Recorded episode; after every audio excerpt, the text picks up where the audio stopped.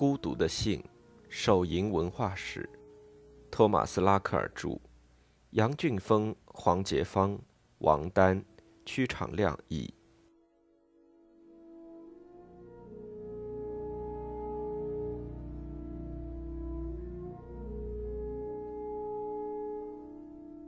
三十年之后，提索又更详尽地说明了如此这般的原因，但总结起来还是一点：手淫无度。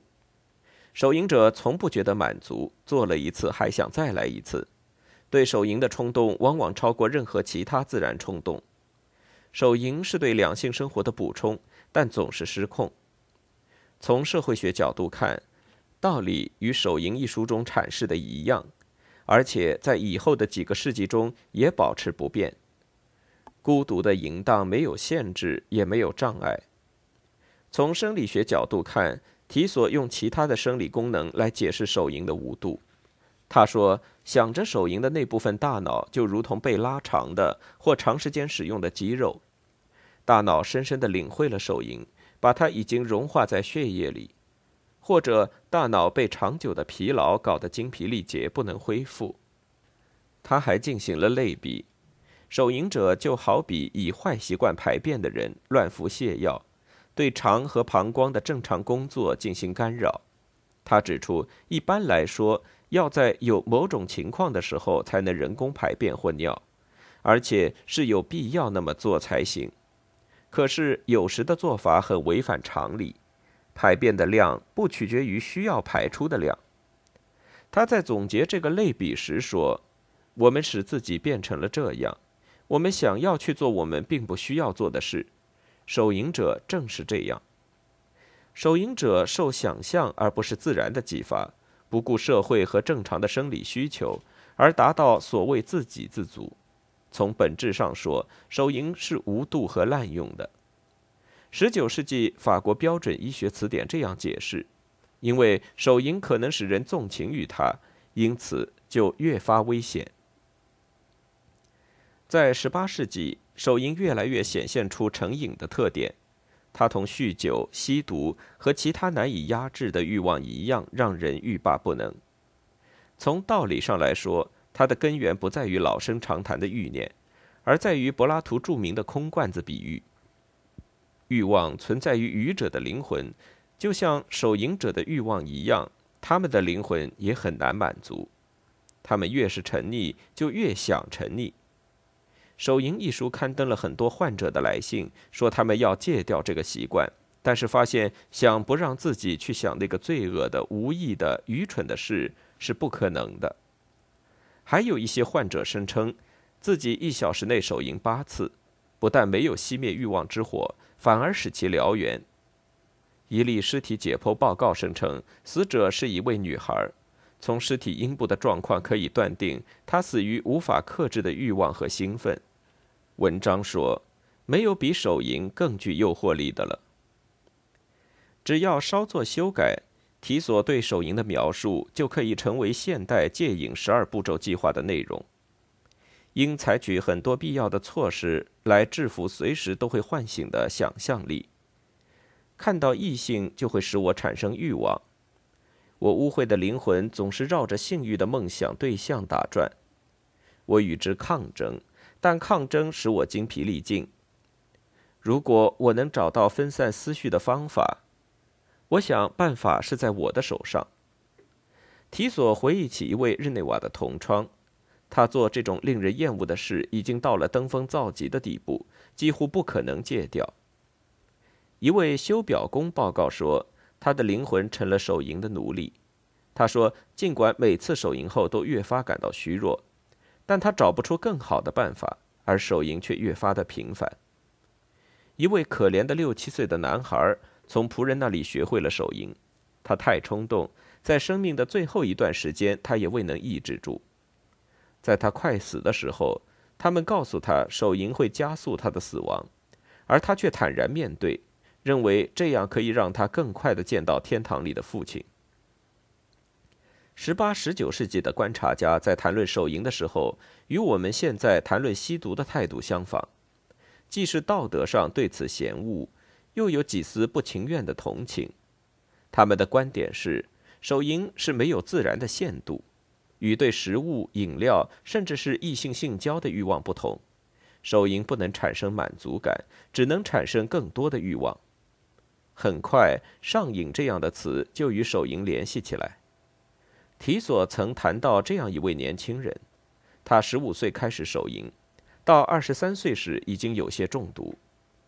托马斯特罗特用经典的酗酒来类比阐述他的观点：手淫会导致突然死亡、中风、麻痹、水肿、疯狂和一系列的精神忧虑和神经问题。他与酗酒有相同的社会文化背景。当前的社会现状是，人类不在自然的掌控中，潮流统领一切。简言之，酒鬼与手淫者一样，抛弃了从前的朋友，并似乎总是在躲避那些正直的友人。但是，对手淫的痴迷似乎要比酒精上瘾更有害，又更诱人，因为兴奋总是存在于充满肉欲的头脑中。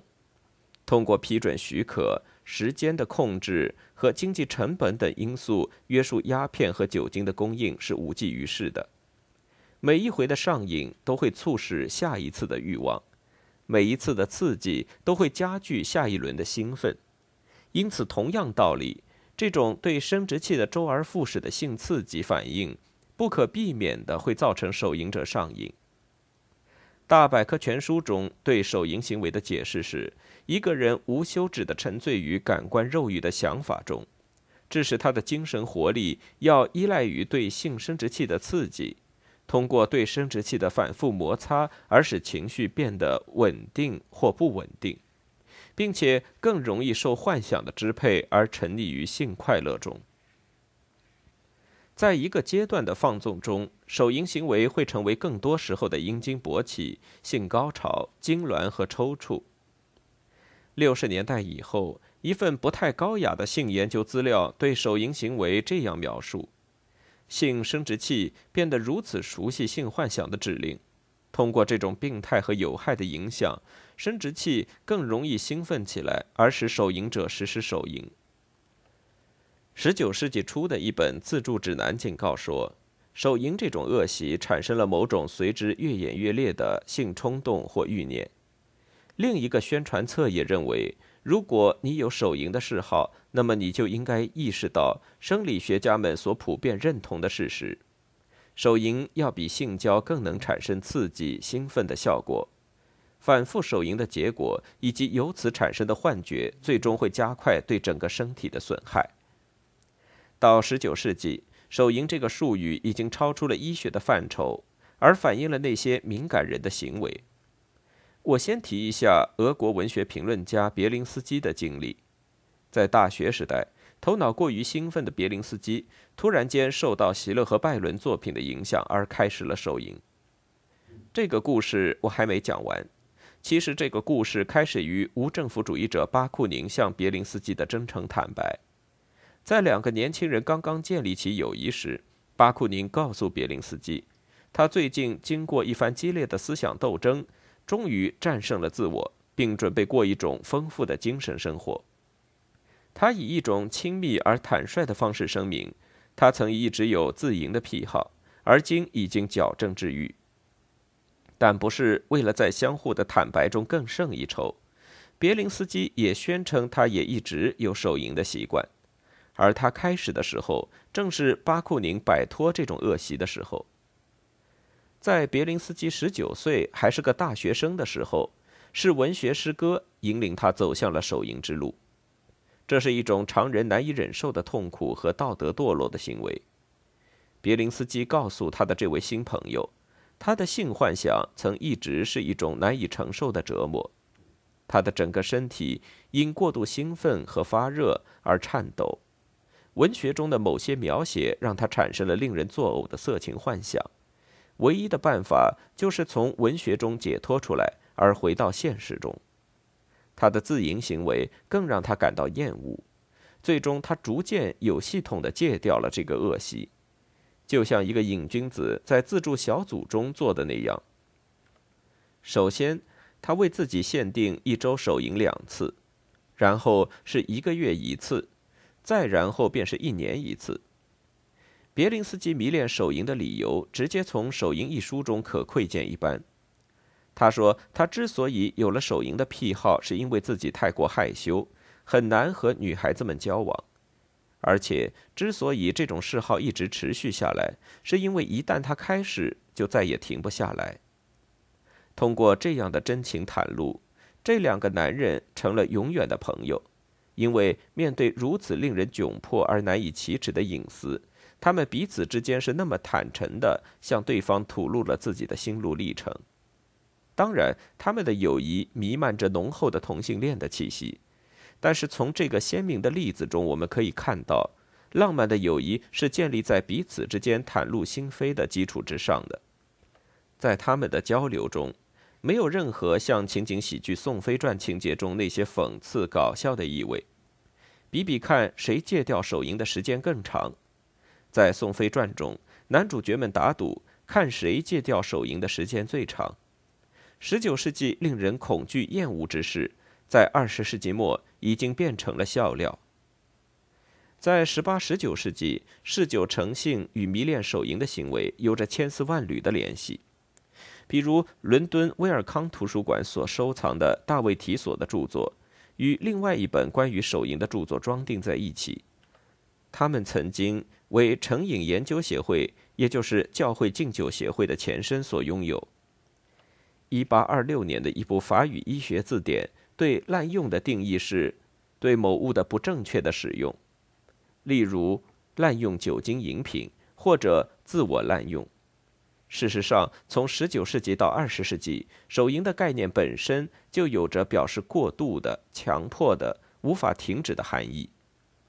在弗洛伊德还是巴黎的一名医科学生时，另一部出版的法语字典曾对手淫评论道。在相同比率的成瘾症状中，手淫更具危害性。关于手淫最初的含义，我认为年轻的弗洛伊德可能吸收了几乎是长达两个世纪的传统解释，因为在他写给他最好的朋友怀赫姆弗利斯的一封信中，他表示，起初手淫的含义是成瘾，以后 addiction 变成为烟瘾、酒瘾、吗啡瘾或者。俄国文豪托斯特耶夫斯基有过的赌博成瘾的代名词，就像大麻的使用者可能会走上吸食海洛因的道路一样，手淫者也会将自身置于危险的境地。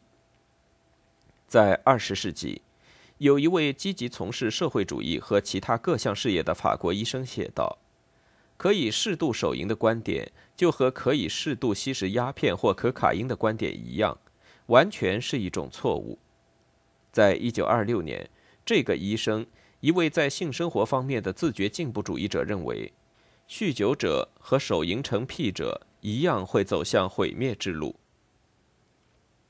二十世纪初的手淫者们，在遭受适应成癖的折磨之后，致信给玛丽·斯托普斯，一位倡导享受婚内性快乐的著名学者，诉说他们最隐秘的痛苦，向他咨询他们应该做些什么。一个人写道：“在过去的一年中，我一直尽我的最大努力振作起来，但是在一个糟糕的月份中，他大约每六天就得手淫。他恳求道：‘除了做到不懈的努力进行自我控制以外，我还能做些什么？’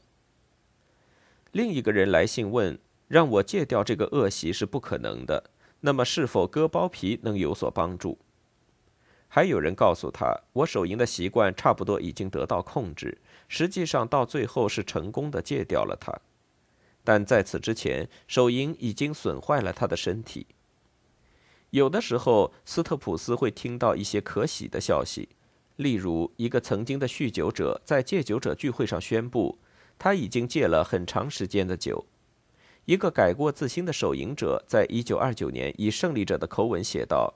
从一九一五年末到现在，我一次也没有手淫过。还有人感谢他写的那些书，书中的观点经常帮助他去战胜一种迷恋手淫的欲望。从心理学和生理学角度对滥用药物者和手淫者难以戒掉其坏习惯的原因进行讨论，已经进行了几个世纪。在一九二三年，一部重要的英语参考书所提供的解释。也和大百科全书的阐述没有太大的区别。首先，先是性幻想燃起了身体中的欲望。对于男性来说，手淫和与异性发生性关系起初有着相同的效果，但是频繁的手淫会造成前列腺充血，并将该信号传送给大脑，然后又被大脑传送回来，最终形成性感过敏的恶性循环。对于女性而言，造成手淫上瘾的原因似乎与男性是一样的。但是目前还尚不清楚，在没有前列腺的情况下，到底是什么在传送信号。关于意淫，我们这里又回到了十八世纪的老路。我们大脑的更高级部分将信号发送给性中枢系统，然后性中枢系统再将信号发送给性生殖器。这和正常的性交过程是一样的，但是由于该行为频繁发生。导致更高级的中枢系统会变得过于兴奋，因此意淫产生越来越强烈的心理意向，去刺激性器官的兴奋活动。从18世纪到20世纪，适度的手淫就像适度的吸食可卡因一样，似乎都是不太可能的事。手淫就是频繁而无节制的，是挣扎在不可遏制的欲望中的痛苦。这种观点体现了手淫行为的固有特性，它在性幻想的驱动下，无视社会道德的制约，处于一种现代隐私生活的初期阶段。经验性的观察似乎验证了这个观点，或者更确切地说，过去的一种说法是把真正的强迫性手淫病症解释为普通的手淫行为，这在以前和现在都有很好的证据。现在我们认为这些极端恶劣而鲜明的病例是由于心理行为的抑制作用彻底失败造成的，是一种强迫性行为，而十八、十九世纪普遍解释成手淫是自身行为的结果。提索记录了一个将死的六岁男孩无法停止手淫，以及他的一个同学有强迫手淫的行为。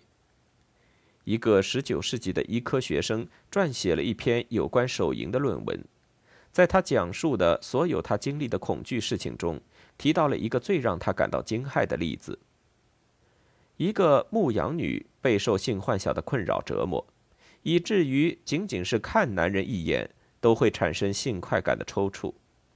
她甚至会在这个医科学生给她诊脉时进行手淫。现代的读者可能认为。似乎不会有什么更好的方法让他表示对医生和医院的愤怒和敌对情绪。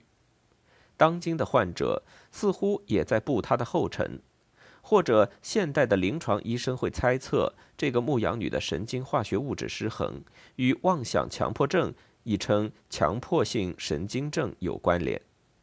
但是，这个19世纪的医科学生认为，他的行为是普通的手淫行为要发展到下一阶段的前兆。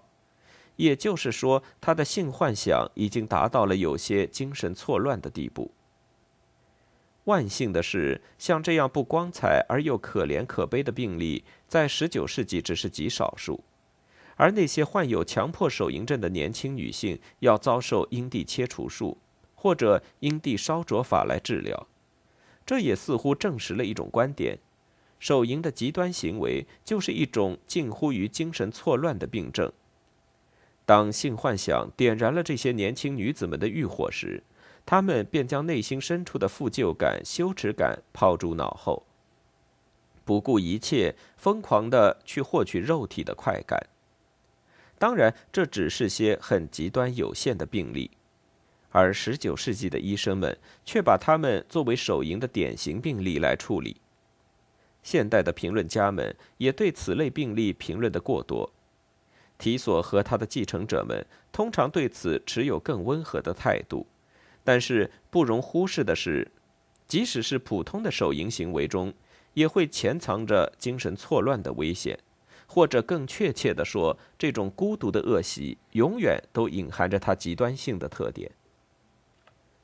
医生们不是在编造轰动一时的极端病例，在远离文明的时代。人们是否有过在公开场所强迫手淫的行为，我们不得而知。就像我们还不知道患有抽动秽语综合症的人周期性的在喊叫些什么，而在今天看来，他们叫喊出的伪秽语言也不像以前那样被看作是违法行为。但是我们的确知道，我们的时代存在着强迫性公开场合手淫症。以色列的一家医院利用血清素类药物，成功的治疗了一名三十六岁的男性患者。该男子曾要求医生将他的睾丸摘除，他告诉医生，他被那种想在公共场合下自淫的念头折磨得心劳神疲。虽然他对自己的性幻想行为感到自责和焦虑，却不能戒掉手淫的恶习。他曾在医生办公室的外面褪下裤子自淫起来。还有一名略有残疾的女患者，在开始服用碳酸梨后。停止了公开场合强迫手淫的行为。有的时候，儿童会出现脸红、脸色苍白、短时期虚弱的症状。虽然对各个器官进行了全面的检查，却查不出什么病因。其实那是由于他们手淫造成的。换句话说，提索和他的同仁们很可能亲眼见过这些报道的病例。但是，他们把这些引起他们关注的特殊的病例解释为普通手淫中的代表性病例。在他们的眼中，隐秘而超出人类本性和文化制约的手淫行为具有的特点就是无节制性、不可控制性和成瘾性。它是一种令身心衰竭的恶习。事实上，这些具有强迫性而不可遏制的特殊的手淫行为，悍然不顾文明道德的约束。也恰恰印证了上述的规律特点。在过去，手淫被看成是一种特殊的罪孽。在我书中有关到底是什么原因让人们对现代手淫病症深感烦恼不安的每部分探讨中，都贯穿着手淫的三种矛盾特性：第一，手淫不是自我恶行的一种，而是唯一的自我恶行。所以，之所以普遍流行，是因为它可以不断的传播开来，而且自由的从一个人传到另一个人。但是，我们并不是天生就有这种恶习，而是后天学来的，而且对它的传播，我们无法抗拒，也没有免疫力，因为它做起来实在太容易，仅凭想象和一只手就可以做到。第二，手淫也不是隐秘恶行的一种，而是唯一的隐秘恶行。直到手淫者了解到这是一种可耻的行径，并遭到自然的最严厉的报复和惩罚后，这种罪行才开始变得隐蔽起来。和其他的罪孽不一样，它似乎是社会中一桩无害的小事儿，而只有当社会权威明确地指出它的危害时，人们才意识到它的严重性。最后，它被认为是违反社会常理、与社会性不相容的，因为它妨碍了正常健康的两性之间的性愉悦。然而，它又太具有社会性，因为它纵容放荡堕落的性生活，并在无法监督控制的环境中滋生泛滥。心理的、社会的和道德上的美德，创造了自身的现代化生活和思想。而在这样的环境中，却产生了手淫的各种问题。它是一种充满矛盾的罪恶。现在的问题是，它到底是怎样发生的？为什么理性时代和启蒙时代会产生这样一种特殊而古怪的罪孽？